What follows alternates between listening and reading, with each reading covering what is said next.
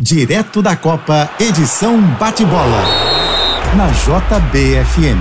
Oferecimento no Mundial, você sabe, é só precinho show de bola. Apoio Outsider Tours, você viajando pelo mundo. Chame no WhatsApp 21 98681 0803. Olá, amigos da JBFM. O Brasil goleou a Coreia 4 a 1. Está garantido na fase quartas de final. Mas acima de tudo, valeu muito ter visto o Neymar voltando a atuar. Jogou 81 minutos.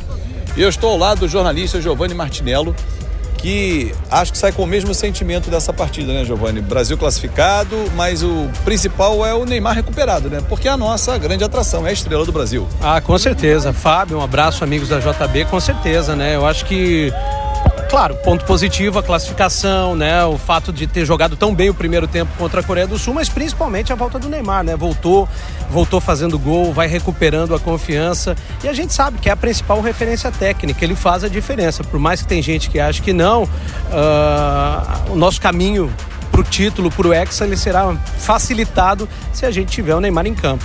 Agora, é impressionante assim na saída do estádio, o torcedor muito empolgado, já achando que a gente passa pela Croácia com facilidade, que vem a Argentina e que vem a França no final. Já desenharam até um caminho para a final, Giovanni. O torcedor é assim mesmo, né? A gente tem que relevar, né?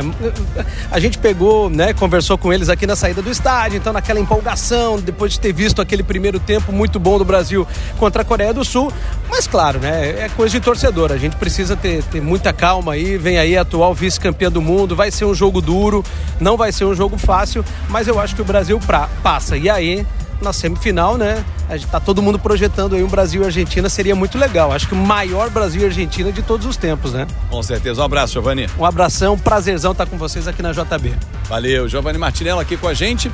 Lembrando que o Brasil enfrenta a Croácia na próxima sexta-feira, meio-dia, horário de Brasília, e na sequência, às quatro da tarde, Holanda e Argentina nós passarmos pela Croácia, a Argentina que faça parte dela para encontrar com o Brasil na semifinal da Copa do Mundo. Eu sou o Fábio Azevedo, batendo bola com você aqui, direto da Copa, na JBFM, com muita informação e bastidores da Copa do Mundo no Catar. É só você acessar o nosso Instagram. Ótima noite!